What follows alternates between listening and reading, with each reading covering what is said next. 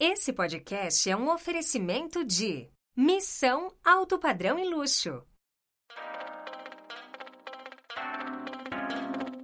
Começa agora o Vem Pra Mesa, o podcast número um do mercado imobiliário.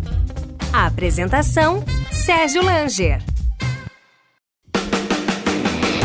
Corretor de imóveis. A Plano e Vendas tem um convite para você. Venha realizar milhares de sonhos conosco e trabalhar na melhor house do Brasil. São 60 empreendimentos em comercialização com mais de 8 mil unidades em estoque. Em 2022, teremos ainda 15 lançamentos para movimentar a sua carteira com novidades. As melhores comissões, campanhas, premiações e programas de fidelidade. Seguindo nossa metodologia, aqui você vende, nós garantimos. Venha para a família Plano e Vendas. Vem ser feliz com a gente. Acesse www.vempramesapodcast.com.br barra Plano e Vendas. Seja muito bem-vindo a mais uma edição do Vem Pra Mesa. Eu sou o Sérgio Langer e esse é o seu podcast do mercado imobiliário. Hoje eu tenho a honra de receber meu amigo Robson Simão Gomes, diretor de operações da Mais Metro Quadrado. Você está ouvindo o Vem Pra Mesa, o podcast do mercado imobiliário. A apresentação Sérgio Langer.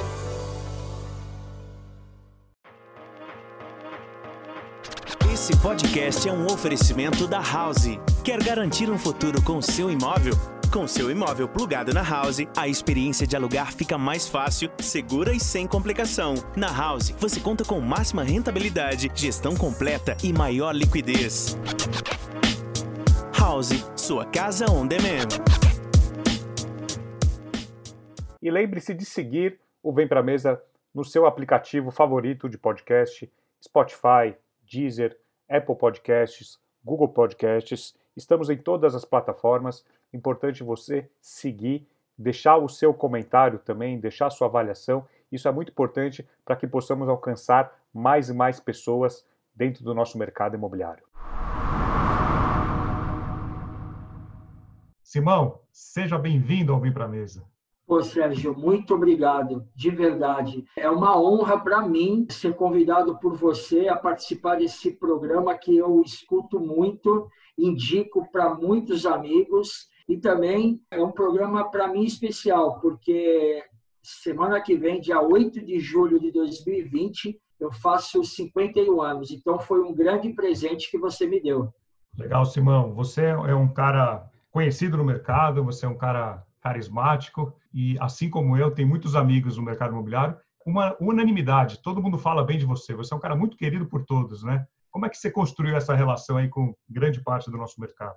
Ah, Sérgio, eu acho que primeiro que você tem que ser verdadeiro, sempre falar a verdade. Muitos, em muitos momentos, as pessoas não entendem, acaba ficando um pouquinho chateado, mas depois percebe que eu estava querendo só ajudar. E eu tenho uma característica que é sempre ajudar os outros, né? Porque tudo isso que eu ajudo, procuro ajudar, volta para mim, né? Vamos falar sobre a sua história no mercado imobiliário, que é uma história, uma trajetória longa, uma trajetória vencedora. Você entrou no mercado imobiliário na Cirela, que é uma das principais escolas. Ou foi não, antes? não, eu entrei, eu entrei um ano antes, em 2006. Eu entrei na Coelho da Fonseca, fiquei quase um ano lá. Tá. E eu fui convidado para em 2007 para entrar na Cirela. Naquela época, a Cirela ela tinha por, por normas fazer convites, né? Então mudou muito o mercado. Né? Então eu fui convidado a fazer uma entrevista e aí eu entrei num boom imobiliário naquela época. Né? Entrei como corretor de imóveis, fiquei, cheguei lá, a Cirela lançava dois, três produtos por semana. Tanto que tem uma história é, até engraçada. Eu não conheci meu gerente. Quer dizer, eu conheci, mas eu nunca fiz uma reunião com ele naquela época, porque estava cheio de lançamentos e ele falava: E aí, Simão, precisa de alguma coisa? Não, não, vamos, vamos tocando. E aí, 15 dias depois, ele saiu da empresa e aí eu nem conheci meu gerente, não fiz uma, uma reunião. Então, assim, foi um período. A Cirela é uma escola, né? Eu tenho um grande amor pela Cirela, porque ali eu construí uma carreira muito sólida, aprendi demais. Né? Naquela época, muita gente falava que a Cirela era rígida, que era um quartel, mas eu me identifico com isso. Né? Eu acho que a gente tem que ser sério no trabalho, com muita disciplina. E aí eu, eu fiquei três anos em São Paulo, né? eu fiquei como corretor, fui coordenador, supervisor, e aí eu recebi uma proposta da Adriana Celestino para ir para São Luís do Maranhão. Né? A Cirela tinha uma, uma meta grande lá para lançamento. E eu, em 2010, eu fui para São Luís do Maranhão. Você entrou em 2007, corretor de imóveis. Nessa época, antes do, do, do boom imobiliário, antes da, da abertura do, de capitais das empresas. Né? Então, realmente, o mercado imobiliário era é, você atropeçava, tinha um cliente, você andava dois passos, tinha mais duas vendas. É, você era um mercado que acostumou mal muita gente. E aí, eh, em menos de um ano, você já virou supervisor comercial. Conta menos, como é que você se destacou. Isso, Menos que isso. Em 2007, como eu te disse, entrei como corretor de imóveis. Eu entrei numa situação muito difícil financeira, muito mesmo, muito. Por isso que eu falo para todos os irmãos de profissão que eu sei o que é. Então, entrei com uma situação financeira muito complicada. Passei três meses, eu entrei em setembro. Eu foquei um lançamento que, que ia ter no Morumbi, chamado Alameda Morumbi. E eu fiquei trabalhando esse pirata, depois abriu o plantão, aí adiou o lançamento.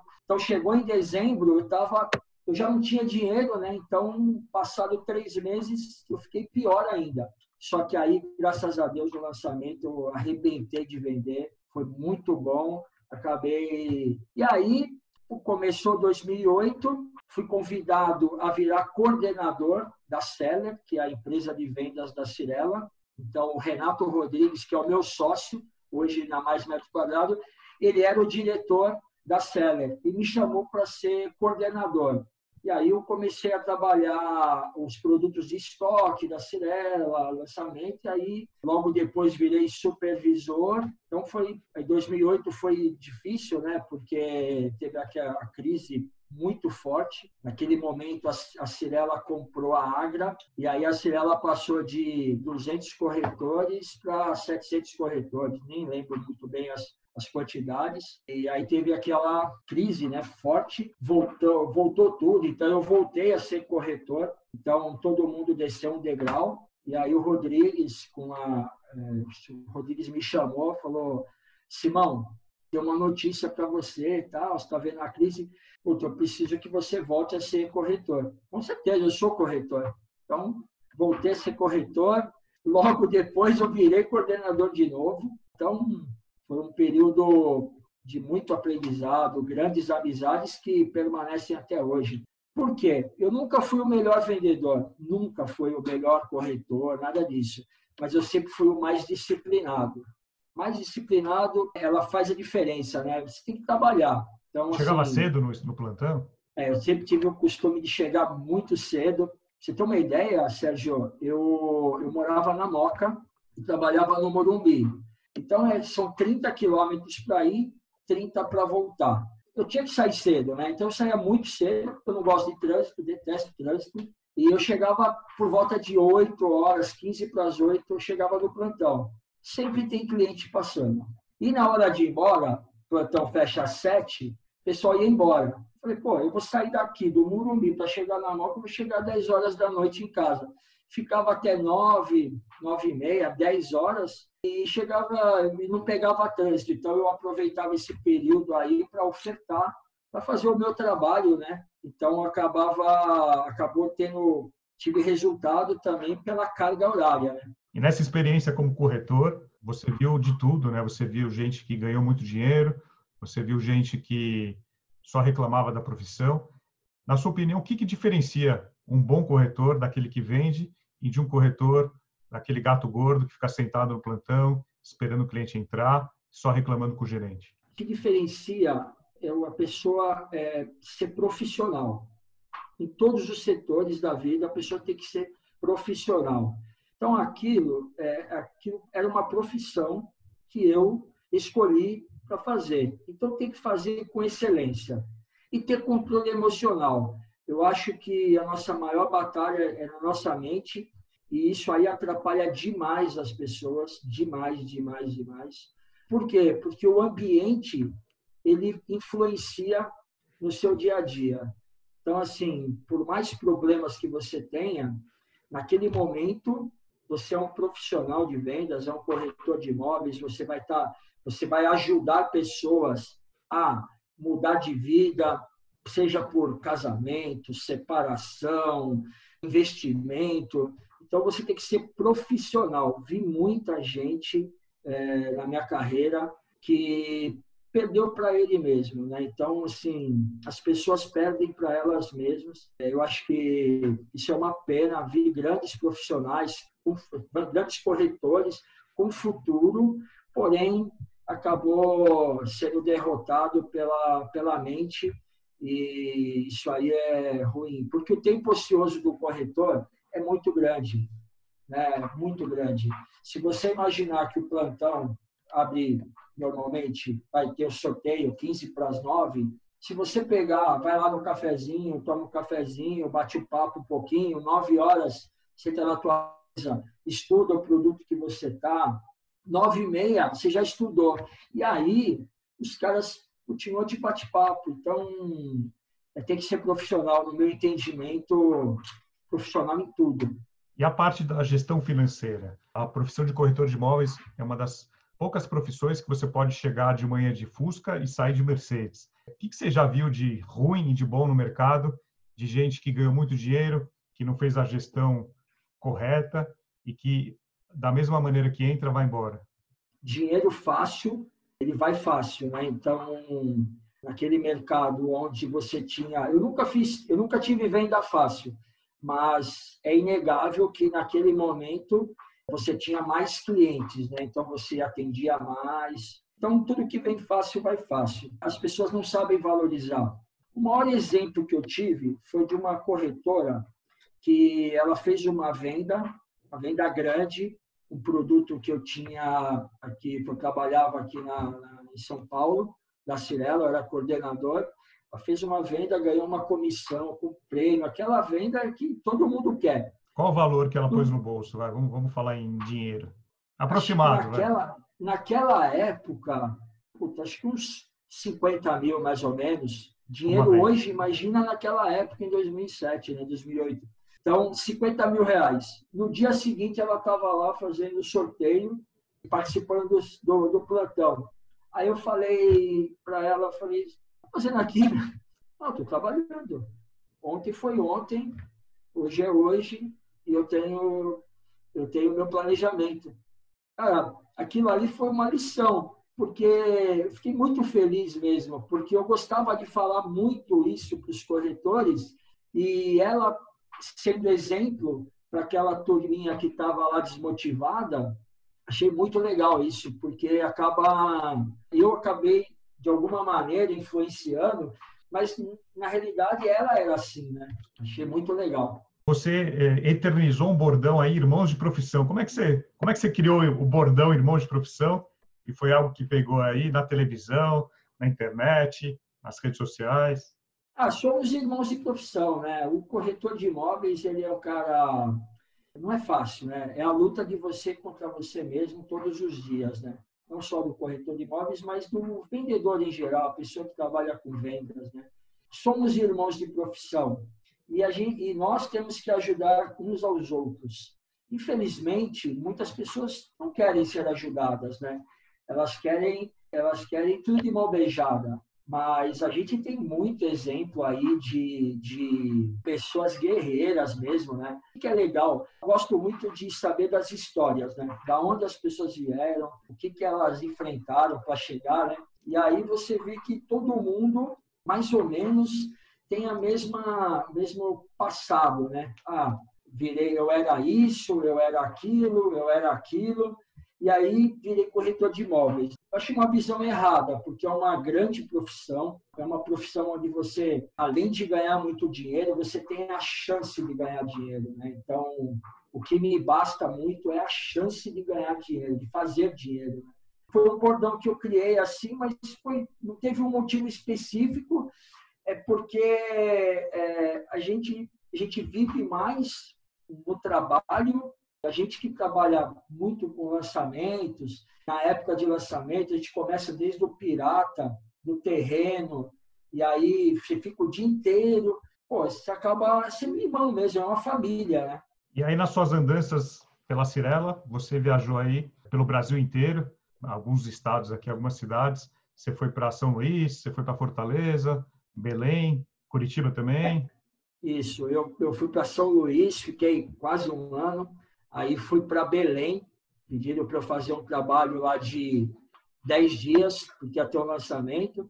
Aí de Belém fui para Fortaleza, Fortaleza voltei para Belém, fiquei mais três anos.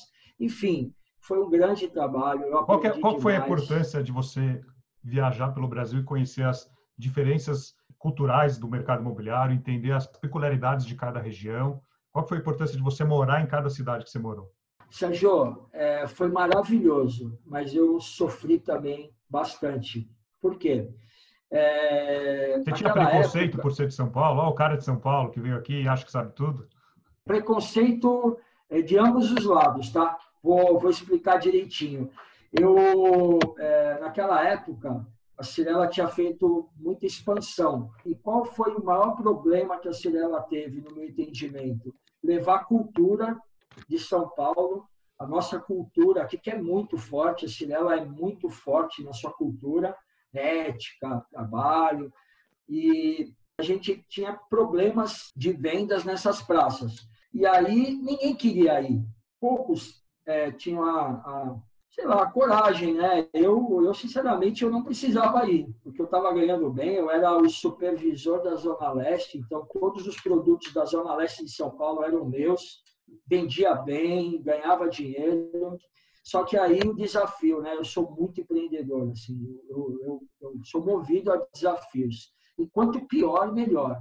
Eu adoro, de verdade. E eu queria muito ser gerente, né? E aqui em São Paulo, só fera, só cara.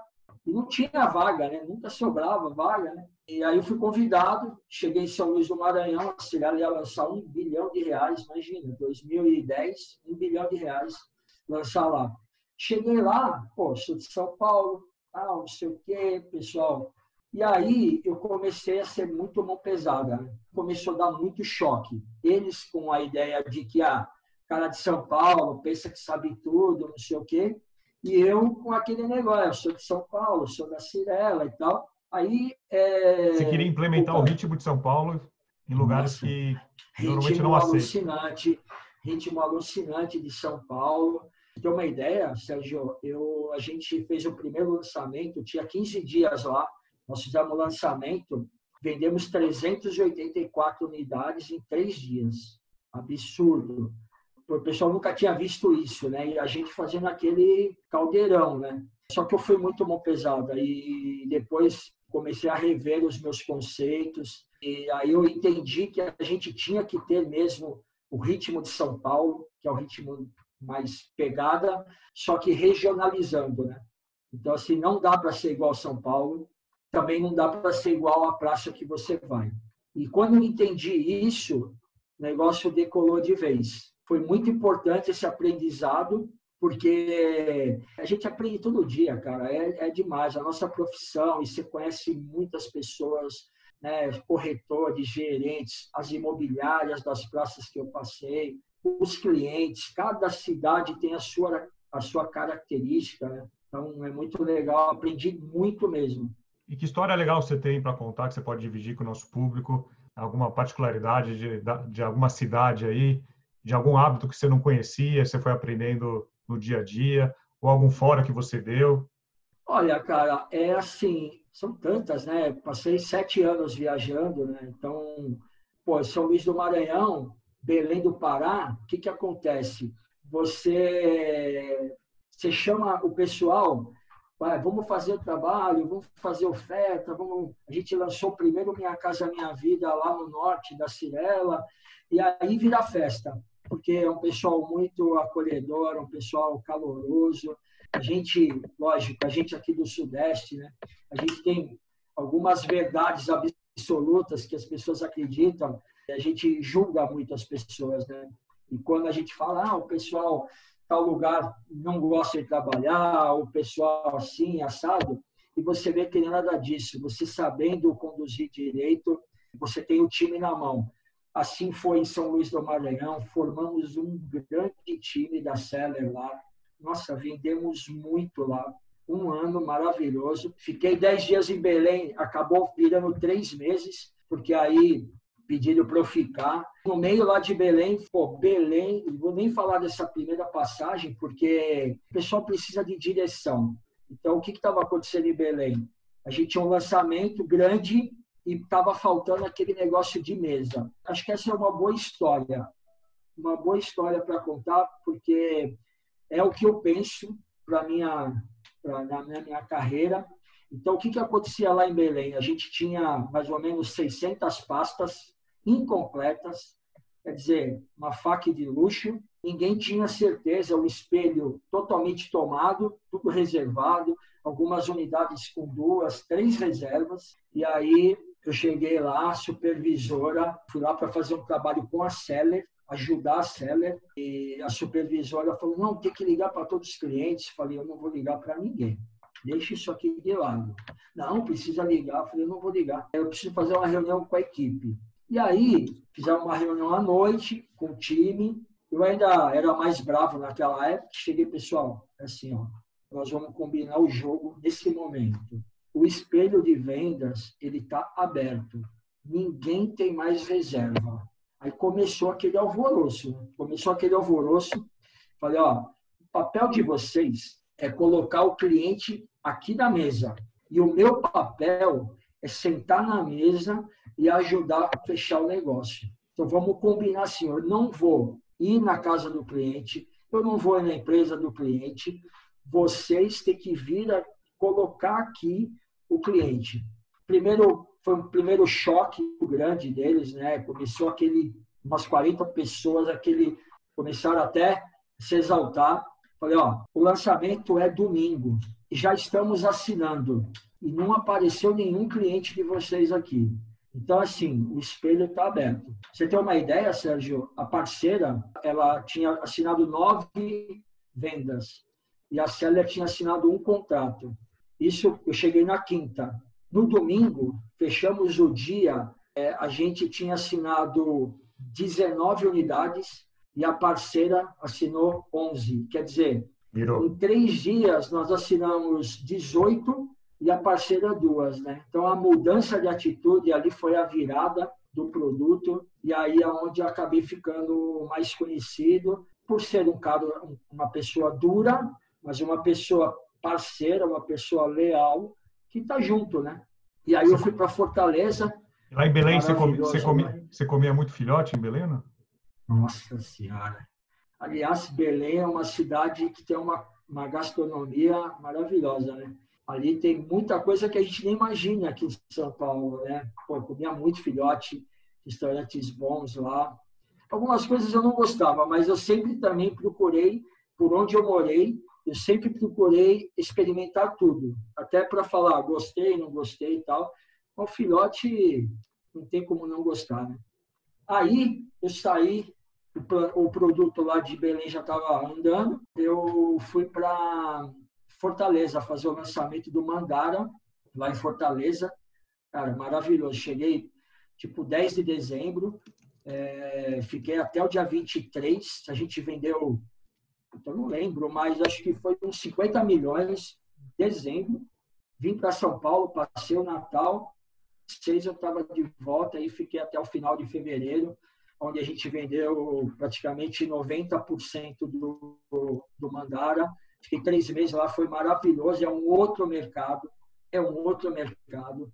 Aprendi demais, excelente mercado. Adoro, tenho grandes amigos lá também. Mandara Lanai da Cirela, né? Marquise com a Cirela, acabou de vender faz poucos anos, né? Um produto bastante muitas unidades é na, na areia é, da praia, né? né? Não é, é pé na é, areia, né? Não é, é beira-mar, é pé na areia. Uma das praias que eu mais gosto lá de Fortaleza, ao lado de Fortaleza, Aquiraz. Eu fiz o segundo, o Lanai, o primeiro, eu fiz o Kauai, que é o segundo produto sensacional, né? E, os corretores, eu gostei bastante dos corretores lá de Fortaleza, são bem profissionais é um mercado diferente, tem bastante investidor, característica deles lá na época, uma característica interessante. Poucos com Serasa, a maioria com separação total de bens. Engraçado isso. E naquela época estavam criando empresas de patrimônio, né? Para colocar o patrimônio. Mercado interessante. Aí, Sérgio, aconteceu a grande virada. E até a convenção de gerentes da Cirela aqui em São Paulo. Só que eu não era mais gerente, né? Eu era o supervisor lá em Fortaleza. Eu tomava conta do plantão, de parcerias, de tudo lá, parte comercial. Eu não era mais gerente, então supervisor não participava da convenção. Né? Eu estava triste porque é, eu não ia participar. Todo ano eu estava, né? essa, essa altura. Então, antes de eu ir para Fortaleza, eu estava como gerente, e aí eu voltei para supervisor. Aí eu fui para. Aí me chamaram, né? A Adriana me ligou, falou: Ó, a Adriana era minha diretora regional, a Adriana Celestino. Ela me ligou e falou: Ó, arruma tuas malas, traz tudo para São Paulo que você não volta mais para Fortaleza. Você vai participar da convenção de gerentes, você não volta mais para Fortaleza. Aí eu tomei aquele choque, né? O que, que eu vou fazer? E aí, legal, fiz todas as malas e tal. Eu morava em hotel, né? Fiquei três meses lá. Cheguei na convenção, era maravilhosa a convenção da Cirela, porque amigos no Brasil todo, em todas as regionais, né? Pô, maior sucesso. E aí, no final, isso em 2011, tá?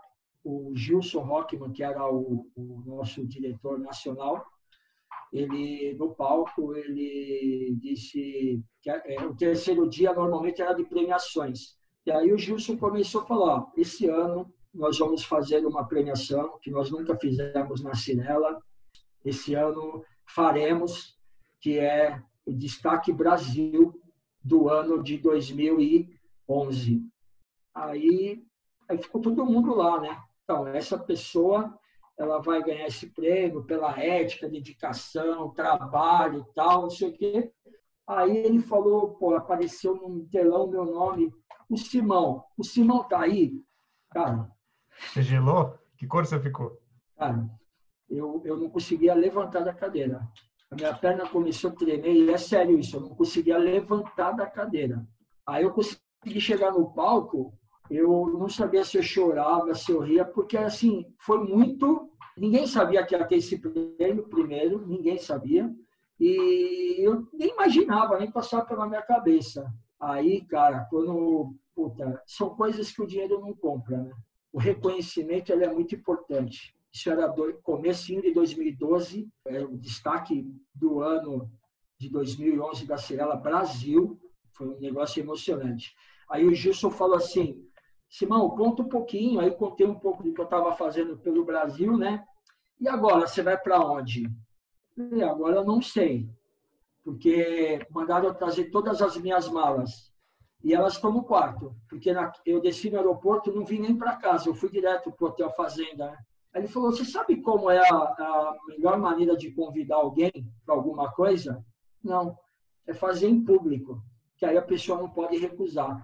A partir de hoje, você é o superintendente de vendas da Seller Belém. Porra, cara. Aí todo mundo, cara, pessoas que eu admiro até hoje, em pé batendo palma para mim, cara. Foi uma grande emoção, assim. Puta, é, é, acho que é uma história que resume bem o trabalho que eu fiz na Cirela. E aí foi a grande virada da minha carreira, porque aí já passei para outro patamar, né? Mas foi muito legal. Aí eu fiquei três anos, antes disso, fiquei três anos na, em Belém e tal, aí eu fui para Curitiba. Curitiba fez o trabalho e aí eu decidi, é, já estava sete anos morando fora de casa, né? Então eu vinha normalmente para São Paulo, a família não... não as, filhas te, as suas né? filhas te reconheciam quando você chegava? É, eu ia uma vez por mês, 40 dias, em Curitiba já, quando eu fui morar em Curitiba já era mais perto, né? E só que eu já estava cansado de, de viajar e, e, e, aí eu decidi é, voltar para São Paulo. Ao mesmo tempo, é, recebi um convite para trabalhar na CETIM. Foi apresentado um projeto para fazer, eu falei, pô, eu vou, vou topar. Foi uma decisão muito difícil, porque sair de uma empresa que eu amo até hoje foi muito difícil. Passei um ano na CETIM, E aí o meu ex-diretor, um cara, meu irmão, mentor, me ajuda, me ajudou muito. Foi um cara que no mercado imobiliário foi o primeiro a acreditar em mim, que foi o Renato Rodrigues. Ele é diretor nacional da PDG, uma outra incorporadora. Ele me convidou para jantar e aí começou a falar um projeto que ele tinha na cabeça. Eu falei, não, na hora. Aí ele falou assim, não, mas você não quer ver com a sua esposa? Não, já está decidido, eu vou. E aí eu pedi demissão da CETIM e a gente montou a Mais Metro Quadrado. Pô, cara, e a gente está fazendo três anos, muita experiência. Vocês têm, uma relação, vocês têm uma relação muito, muito legal, né? É, quem, quem acompanha de fora vê que vocês têm uma sintonia muito grande. Qual é a importância de você ter um sócio, um parceiro? Você convive muito mais que, com ele do que com a sua família, você fala muito mais com ele do que com a sua esposa, você está diariamente com ele. Qual é a importância de ter um sócio aí que você confia, que você admira? Primeiro, eu tenho uma grande admiração por ele. Né? Eu entrei na Cirela, ele era gerente, e aí ele virou diretor, e ele me chamou para ser coordenador. Então, assim, e assim, é, eu tenho uma grande admiração por ele. É um cara muito sério, ético, cara honesto. Isso é muito importante. Temos personalidades diferentes, mas ele, ele tem muito mais bagagem do que eu. Eu sou um cara fazedor, aquele cara de.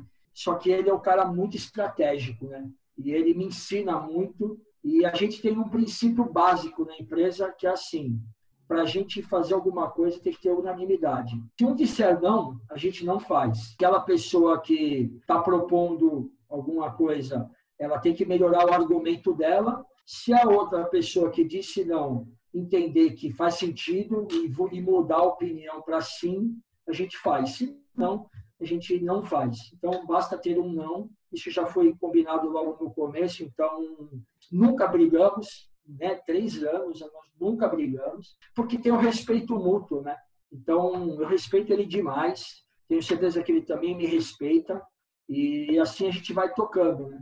E conta o que que é o trabalho da Mais Metro Quadrado. A Mais Metro Quadrado não é uma imobiliária, ela é uma empresa que trabalha de um formato diferente. Explica o que, que faz a Metro Quadrado hoje. A Mais Metro Quadrado ela foi criada para trabalhar imóveis retomados de fundos e bancos, fundos de investimento e bancos. Os fundos, eles investiram em incorporadoras no passado, mediante empréstimo de produção, e acabou a incorporadora passando alguma, alguma necessidade e não conseguiram cumprir o contrato. E aí os fundos exercem a garantia. Pega 20, 30, 50, 200 apartamentos. E isso é um problema para o fundo. Né? O banco ele não quer saber disso, né? ele quer saber do dinheiro dele retornar para o caixa. Só que é, acabaram é, ficando com isso no colo e não sabiam bem o que fazer. Quando você tem, quando é banco, eles colocam em, em leilões, mas não tem o resultado esperado quando é grandes estoques de um mesmo local, de um mesmo empreendimento. Né? A nossa expertise toda é trabalhando em house, incorporadora, aí a gente montou toda uma esteira baseada numa, numa incorporadora, praticamente. Né? Então, a gente faz a, a, o marketing, estratégia comercial, então, organiza... Lá, o fundo, o fundo, o banco, o fundo que está com o estoque grande, ele contrata vocês para resolver Isso. essa dor. É, para resolver essa dor. E aí a gente apresenta, a gente faz todo um diagnóstico, né? Essa aí é uma parte é, boa que o Rodrigues executa. Então ele pega, ele é o Novos Negócios, né? Então ele, a gente faz uma, um estudo de mercado, inteligência de mercado, um arte da guerra, né? E apresenta o que a gente entende que vai curar a dor, né? A gente apresenta plano de marketing, estratégia comercial e assim por diante. E o fundo dá ok, vamos executar o planejamento e aí a gente faz desde o marketing até o, até o repasse, né? Então a gente pega o apartamento, normalmente está fechado, dois, três anos, limpa tudo, faz todas as manutenções que precisam, organiza, organiza é, o trabalho dos irmãos de profissão da microrregião, nós temos o setor de financiamento imobiliário e repasse, então a gente coloca o dinheiro na conta do, do fundo de investimento. E esse trabalho de inteligência, de ajudar o gestor, os bancos, os fundos, é um trabalho, é um trabalho muito próximo ao mercado, às imobiliárias, os corretores autônomos. Então, você coloca essa tropa de vendas para é, resolver esse problema, né? E aí, aí nasceu também mais esse jargão aí da tropa de vendas. O que é a tropa de vendas quando você vai para uma cidade, você cria uma tropa de vendas? É, acabou sendo, acabou a tropa de vendas maior do que a mais metro quadrado, né? A gente pega o produto, Brasil todo, então a gente tem que montar os times de vendas pelo Brasil todo. Não é um negócio simples.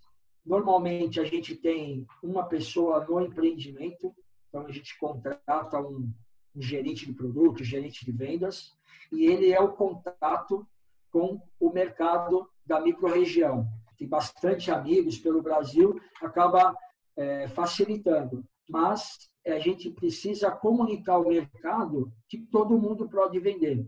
Não é exclusivo de uma imobiliária. Eu tenho a exclusividade de vendas, né? então não tem é, todo mundo pode vender e muitos nem sabem que pode vender. A gente regulariza toda a documentação, então, normalmente são empresas que, que deram uma estressada no mercado, a questão de atraso de obra, débitos condominiais. Então, a gente faz todo esse trabalho assessorando o, o, o, fundo de investimento, porque não é o business deles, né? Eles não têm essa estrutura e nem querem ter, porque isso é muito custo, né? É, não tem ninguém que faça o que a gente faz, né? E que atua no Brasil todo. Hoje nós temos aí 4 mil corretores cadastrados na tropa de vendas e a gente comunica todas as campanhas, treinamentos que tem. É um trabalho muito legal que eu, eu adoro, né? Acabou ficando maior que a Mais Metro Quadrado. A Mais Metro Quadrado fala de produto e a tropa de vendas vai e resolve, né? A gente costuma dizer que a gente é curador, né? É, nem sempre. Você fala que vendas cura tudo, né? Cura tudo.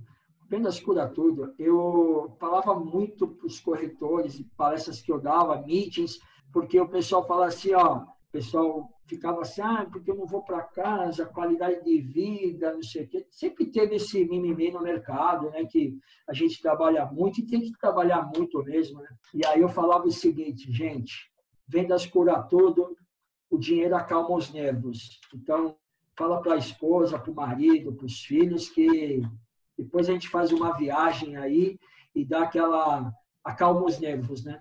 Eu acho que tem que trabalhar muito e eu fico triste até porque em muitos momentos difíceis né, do mercado ou do, da profissão, eu entendo que quando está mais fácil, entre aspas, você pode trabalhar menos. Quando está mais difícil, tem que trabalhar mais. Né? E o que a gente vê no dia a dia é que as pessoas acabam trabalhando menos. Né? Está difícil, vai ficar mais difícil. Né?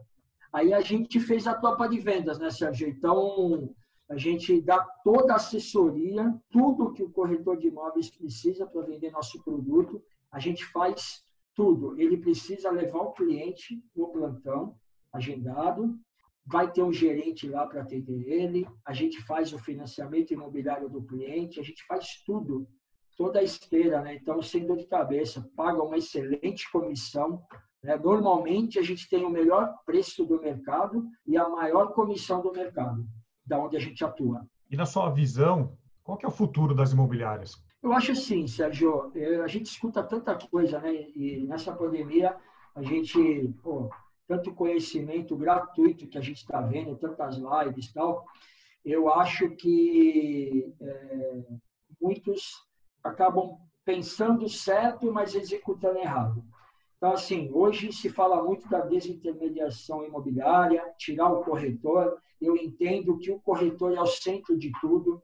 Né? Então, assim, não existe mercado imobiliário sem corretor de imóveis, não existe, não vai existir. A tecnologia ela serve para ajudar e impulsionar o trabalho. Uma coisa não anula a outra, entendo que os dois têm que se unir. O corretor de imóveis profissional, ele sempre vai ter espaço, então, assim, tem que ser profissional. Muitos dizem que empresas são feitas de pessoas, né? Eu entendo, o Jim Collins diz que empresas são feitas de pessoas certas nos lugares certos, fazendo as coisas certas, né? Eu penso igual. Então, assim, o corretor tem que ser profissional. Acho que precisamos investir muito em gestão. Então, eu vejo muita gente falando mal do corretor de imóveis. Eu detesto, eu não acredito que fala mal do corretor de imóveis. Por quê? É igual filho. Ninguém gosta de falar mal do seu filho. Né? Então, assim, a gente pode falar mal, entre aspas, né? Falar mal. Mas por quê? Porque o corretor dá muita margem, né? Muita gente no mercado que acaba não fazendo um trabalho com excelência. Então, eu entendo que as imobiliárias têm que investir muito em gestão. Fala-se muito que o corretor de imóveis é isso, o corretor de imóveis é aquilo, mas eu acho que temos poucos gerentes de vendas qualificados para o cargo, poucos diretores de vendas qualificados para o cargo. Então, assim, tem que ser feita uma transformação geral. O que eu vejo, né? Muitos, ah, eu virei gerente, eu não preciso estudar mais. Ah, sou diretor, ganho dinheiro. Ele ganha mesmo, né, Sérgio? É, não preciso estudar mais. Pelo contrário, precisa estudar muito mais. Porque o corretor de imóveis depende dele. Agora, nesses últimos 15 anos, você viu alguma evolução na profissão? Muita gente correndo atrás, é, se reciclando? Ah, eu acho assim, ó, está aumentando de verdade, muita gente tem muito a internet ela, pô, a internet democratizou tudo, né? Quanto conteúdo grátis que você tem na internet. Antes você precisava fazer um curso, aquele famoso técnica de vendas, né? É, que as empresas até chamavam os palestrantes. Hoje não. Hoje, em qualquer momento, você pode estudar.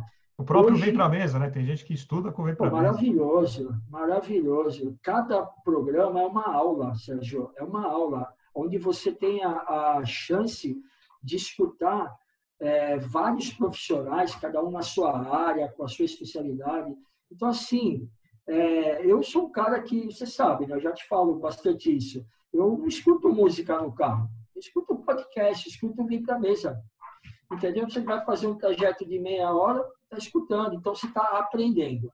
Agora, também não adianta só aprender. Tem um termo que estão usando bastante aí, que é a obesidade mental, né? Não adianta só comer, comer, comer e não colocar em prática. Então, assim, muito conhecimento também pode atrapalhar. Coloque em prática. O segredo é a execução. Vejo muitos profissionais em busca. A tecnologia chegou para ajudar demais. Outro dia eu escutei um termo que é o seguinte: nessa pandemia, ah, porque a tecnologia, nada foi criado. O Zoom já existia, o WhatsApp, o tour virtual. Assim, vamos usar, gente, vamos usar tudo que isso aí serviu para nós, para nos ajudar, para ajudar o resultado. Nunca ninguém vai fazer Nunca nada disso vai substituir o nosso trabalho. Só que aquele trabalho de repetição, isso aí não existe mais, né? não pode existir. Então tem que ser um profissional altamente qualificado, no meu entendimento. E uma curiosidade sobre o número 91. Fala o que, que o número 91 representa aí na sua vida. Cara, isso aí vem dos tempos de. Quando eu era moleque, né? eu andava de bicicross, andava de motocross, e eu sempre usei o número 91. E aí porque tinha um piloto naquela época que era usava 91, uma história muito louca, porque na, lá era moleque, é, começaram a chegar aqui no Brasil as motos da Kawasaki, que era aquele verde limão, e o cara era 91 e eu peguei isso e acabou sendo muita coincidência, porque esse número está sempre me perseguindo. Em todas as camisas que eu uso de time, né? Eu uso 91, minhas filhas, tudo. A gente é muito corintiano, né, Sérgio? Graças a Deus, né, Sérgio? Graças a Deus. A gente é muito corintiano, então todas as minhas camisas são 91, placa de carro. Eu sempre procuro ter o 91 aí, porque é, sei lá, é um amuleto, é uma coisa que me dá, me dá, assim, tipo uma marcação que eu falo, não, tanto que o telefone da empresa tem 2,91, né? E se, você, e se você fosse entrar no mercado imobiliário hoje, que dica que você gostaria de ouvir, que você não ouviu, que você aprendeu aí depois de mais de 15 anos de experiência? Sérgio, hoje a pessoa que vai entrar no mercado imobiliário, ela tem tudo, tudo, tudo, tudo, tudo. 2006, quando eu entrei, ninguém tinha tempo de nada de te ensinar. Ninguém. Então, assim, ó, primeira coisa que o gerente fazia era ó, a escala, pega os folhetos e vai para o plantão. Esse aqui é o endereço do plantão, vai para lá. Então, hoje não é assim. Só que isso também fez criar muitos corretores sem atitude, né? Então, a dificuldade, ela faz com que você vença, né? Se eu imaginar que eu tenho 14 anos de mercado imobiliário, quantas pessoas passaram pelo mercado imobiliário e não estão mais, né? Porque não tiveram a atitude de continuar. Hoje, quem entrar é privilegiado. Você tem tecnologia, você tem informação, você tem conhecimento, só que ninguém nunca vai poder fazer aquilo que é a sua parte. Então, o corretor ele tem que fazer a parte dele. A parte dele é estar preparado, é ter atitude, administrar o tempo, como eu falo muito. Se não está legal, muda o ambiente, muda as pessoas do teu lado. Eu entendo que a atitude ela faz toda a diferença. E o controle emocional, né? O controle emocional é tudo. As pessoas acham que o dinheiro ele vai cair do céu. Por um lado, está mais fácil, eu entendo ser corretor de imóveis. Por outro lado, eu acho que está mais difícil. Por quê?